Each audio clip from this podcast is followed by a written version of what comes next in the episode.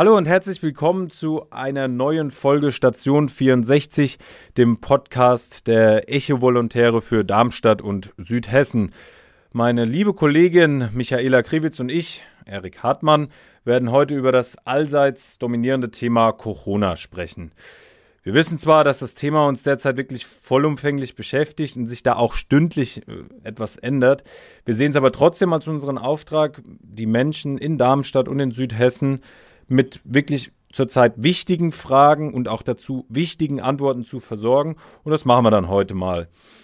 Wir wollen dabei jetzt auch nicht bei Adam und Eva anfangen, sondern wirklich schon sehr, sehr wichtige Fragen, die sich momentan auftun, eben behandeln. Also zum Beispiel, wo man sich denn eigentlich im Moment testen lassen kann, wenn man Symptome am eigenen Körper erkennt. Oder damit verbunden, wer eigentlich darüber entscheidet, ob man getestet wird oder nicht. Alles Themen, die ich heute mit Michaela besprechen möchte. Aber heute auch aus der Distanz, gell? Michaela, bist du da? Ja, ich bin da. Ich melde mich hier aus meinem Homeoffice zu Hause. Ich sitze in meinem Wohnzimmer in Jogginghose und habe ein Mikrofon vor mir stehen und ja, telefoniere mit dir heute mal ausnahmsweise. Klingt ja entspannt. Dann fangen wir doch gleich mal an, oder, Michaela? Ähm, ich bin auch schon ganz neugierig. Äh, erklär mal, ähm, wenn ich aktuell Husten habe, ja, trockenen Husten oder zum Beispiel spüre, dass ich irgendwie Fieber bekomme, ähm, wo kann ich mich denn aktuell testen lassen und wer entscheidet darüber? Ja, also das, was du gerade gesagt hast mit dem Fieber und dem trockenen Husten, sind auf jeden Fall schon Symptome für Corona. Hinzu kommt noch Abgeschlagenheit, Halskratzen, Kopf- und Gliederschmerzen. Und ja, wenn du all das hast oder nur einen Teil davon, solltest du auf keinen Fall zu deinem Arzt gehen. Also lieber von zu Hause aus erstmal anrufen, deinen Hausarzt, oder alternativ auch den ärztlichen Bereitschaftsdienst unter der Nummer 116, 117. Und ja, denen kannst du dann eben deine Symptome schildern. Und die entscheiden letztendlich auch darüber, ob du getestet wirst oder nicht. Wenn die ja, das Go für den Test geben, dann kannst du in eines von derzeit 16 Testzentren hier in Hessen ähm, dich begeben. Mhm, mhm, in, in Darmstadt ist es zum Beispiel das Corona-Testzenter in Bessungen in der Niersteiner Straße gegenüber vom Gesundheitsamt. Ah ja, okay. okay. Und ähm, ja, da wirst du dann getestet.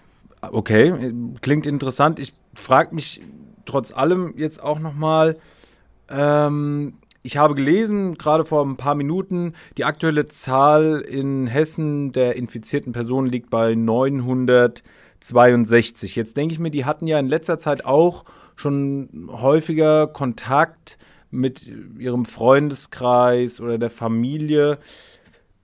Jetzt ist es aber doch so, dass nicht alle Personen, die mit einer infizierten Person in Kontakt standen, getestet werden.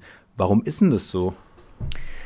Ja, das ist in der Zeit äh, allerdings noch ein bisschen schwierig, weil es natürlich jetzt viele Anfragen für Tests gibt. Also es gibt auch noch keinen Schnelltest, sondern jeder Test muss einzeln im Labor untersucht werden.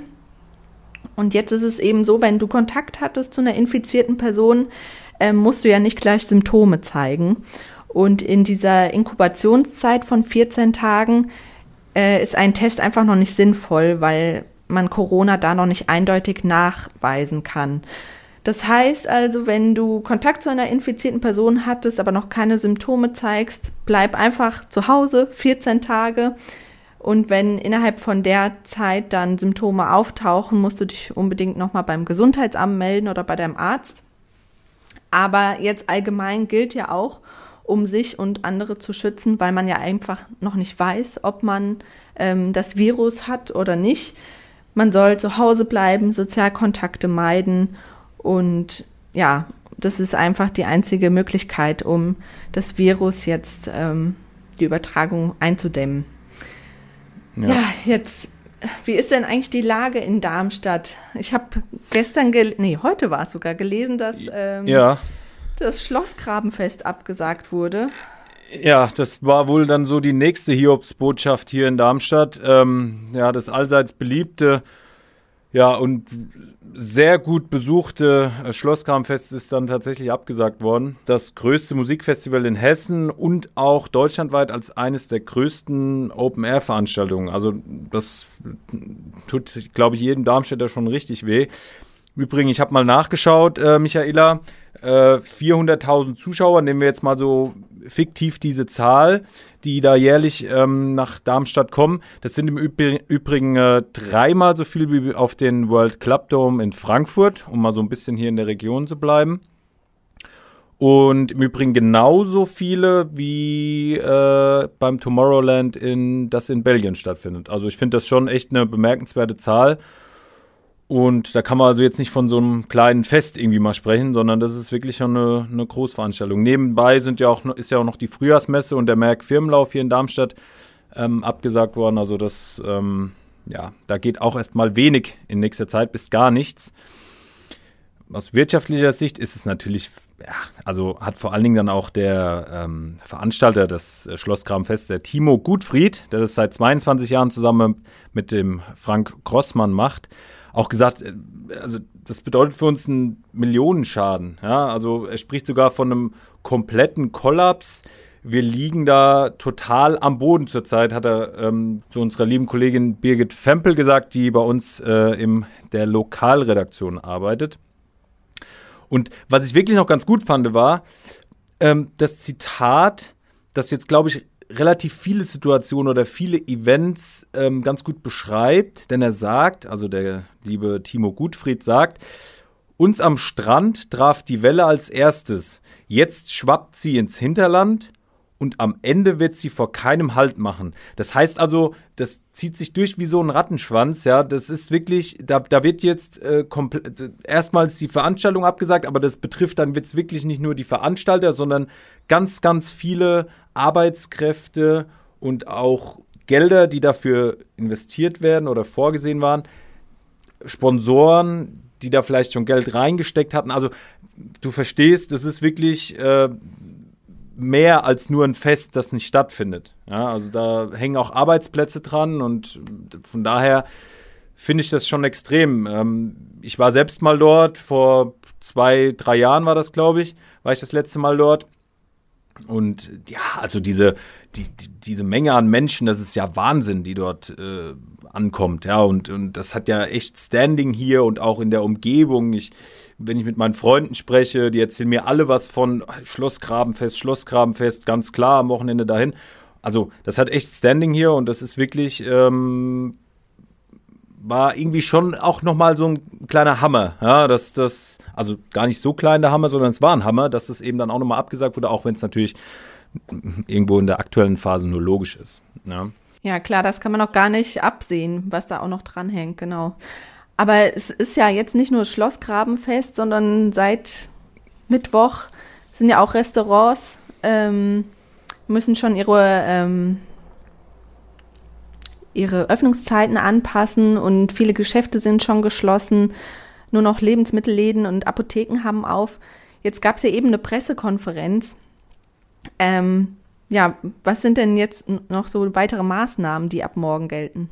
Volker Bouffier hat jetzt äh, nochmal mitgeteilt, dass die Restaurants und Cafés äh, auch nochmal geschlossen werden in nächster Zeit. Und äh, ja, das reagiert einfach nur ganz logischerweise darauf, dass die Menschen sich einfach nicht, oder man will es ja jetzt nicht pauschalisieren, man kann ja jetzt nicht alle da in, ne, in einen Sack äh, werfen, aber man muss einfach sagen, viele Menschen haben sich einfach noch nicht daran gehalten oder viele Menschen haben eben signalisiert, dass sie das Virus und die ganze Situation einfach noch nicht ernst genug nehmen. Ja, und deshalb sage ich auch, meiner Meinung nach, auch wenn es aus, aus, aus so, sozialem Blickwinkel natürlich unheimlich, ein unheimlicher Einschnitt bedeutet und auch wirklich die härteste Maßnahme ist. Aber ich glaube, nur auf diesem Weg mit äh, in dem man, in dem das soziale Leben immer weiter eingeschränkt wird, vielleicht sogar ganz äh, bald ganz ausgesetzt wird, nur so können wir richtig gegen diese Welle, die momentan da auf uns einprasselt, kämpfen. Ich weiß nicht, wie du es siehst, aber ich glaube, nur so geht's. Ja, ich ja. meine, die ganzen ähm, ja, die ganzen Verpflichtungen, die wir jetzt kriegen oder die ganzen ähm, Rahmenbedingungen, die von der Bundesregierung aufgestellt werden, die sind ja nicht umsonst, sondern die sind einfach dafür da, um uns zu schützen. Wir müssen jetzt einfach ähm, ja, diszipliniert sein und zu Hause bleiben und das einfach aushalten. Und es, natürlich wird es irgendwann wieder besser, aber wir müssen jetzt einfach dafür sorgen, dass die Kurve flach bleibt und unser Gesundheitssystem nicht überlastet wird. Also man muss diese Übertragung einfach verlangsamen. In dem Aspekt fällt mir auch jetzt noch gerade ein, ähm, weil mir das aus, ne, was ich auch gerade gesagt habe, eingangs mit, dass die Menschen das nicht so ernst nehmen, da können wir auch mal so ein bisschen äh, überregional über den Tellerrand hinausschauen. Äh, zum Beispiel in Freiburg gibt es ja jetzt äh, eben diese Ausgangssperre, also da sind ja auch öffentliche Plätze nicht mehr zugänglich. Ähm, beispielsweise jetzt in Italien, Frankreich, Spanien, Belgien gibt es das ja schon länger, ja, also das, das ist ja da schon ganz beschlossen, dass da ist ja, da sind die Straßen ja also größtenteils komplett leer, ja. Dann denke ich so bei uns drüber nach, habe ich jetzt beispielsweise auf Twitter gesehen äh, am letzten Samstag, dass da eben, weiß, hab, habe sie jetzt nicht gezählt, aber ich denke mal fast 1000 Leute in München am Viktualienmarkt ihr halbes getrunken haben oder was weiß ich was getrunken haben und da bei bester Stimmung, natürlich ist das Wetter momentan toll, ist klar. Und es lädt auch ein, rauszugehen, das ist auch klar. Aber also da verstehe ich nicht, wie man da. Da, da war ein Kumpel von mir zum Beispiel auch auf einem Geburtstag, da habe ich zu dem auch gesagt, sag mal, was ist mit dir falsch? Ja, also wir bleiben alle zu Hause und, und, und schonen uns alle, schützen uns alle.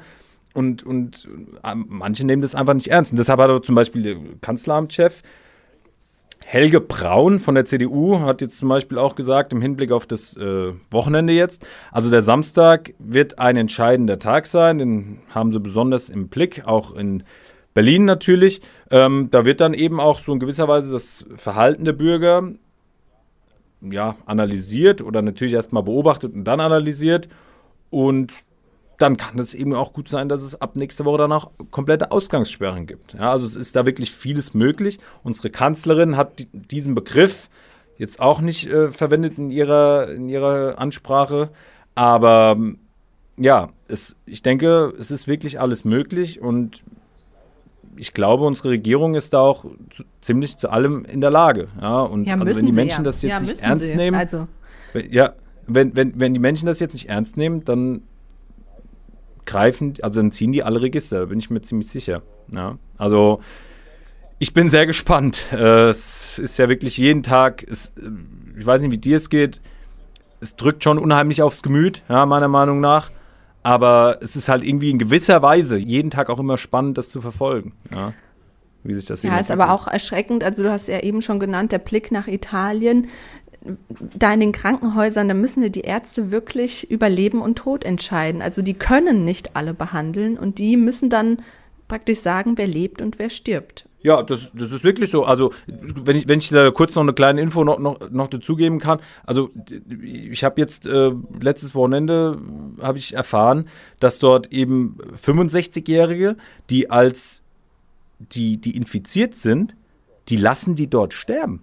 Ja, weil sie praktisch über, über dem Risikoalter sind, oder? Ja, und auch weil die keine mhm. Kapazitäten haben, das, das, das aufzufangen. Ja, die, die, die klassifizieren da wirklich schon zwischen Leuten, die eben bei denen die, um, also umso größer die Wahrscheinlichkeit ist, dass du wieder gesund werden kannst, umso eher kommst du sozusagen im Krankenhaus dran. Und Menschen, die über 65 sind, lassen die einfach sterben. Und du musst mal überlegen, ich meine, Italien und beispielsweise jetzt München, ja, das, was weiß ich, das ist vielleicht in gewissen Punkten irgendwie 200 Kilometer, 250 Kilometer voneinander entfernt.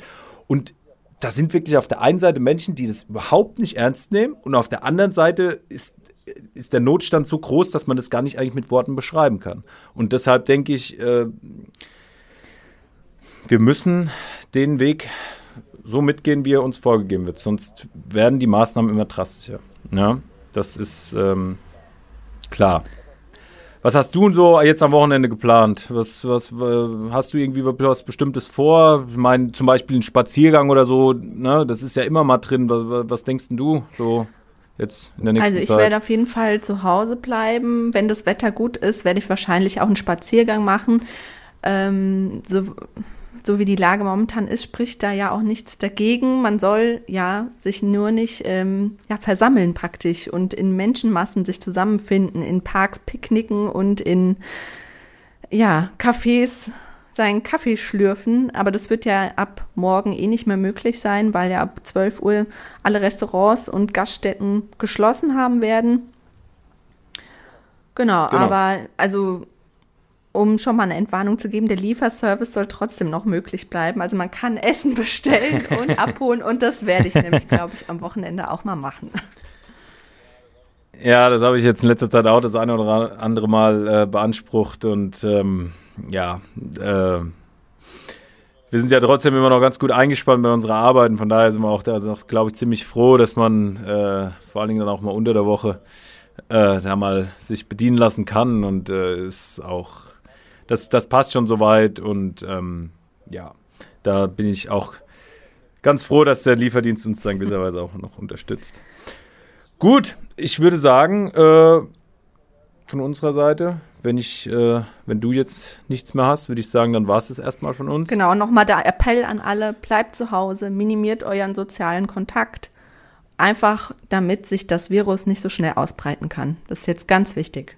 Finde ich ein gutes Schlusswort, Michaela. Ähm, dann bedanke ich mich bei dir. Ja, hat echt Spaß gemacht, mich mit dir zu unterhalten. Und hoffe, dass ihr lieben Hörer da ein bisschen was mitnehmen konntet. Und wir würden uns freuen, wenn ihr auch in den nächsten Folgen wieder einschaltet hier bei Station 64. Und aktuelle Informationen zum Coronavirus findet ihr natürlich auch auf unserer Homepage unter echoonline.de. Und wenn ihr Fragen habt oder Anregungen zu unserem Podcast, könnt ihr uns auch gerne schreiben unter eol-kontakt.vrm.de.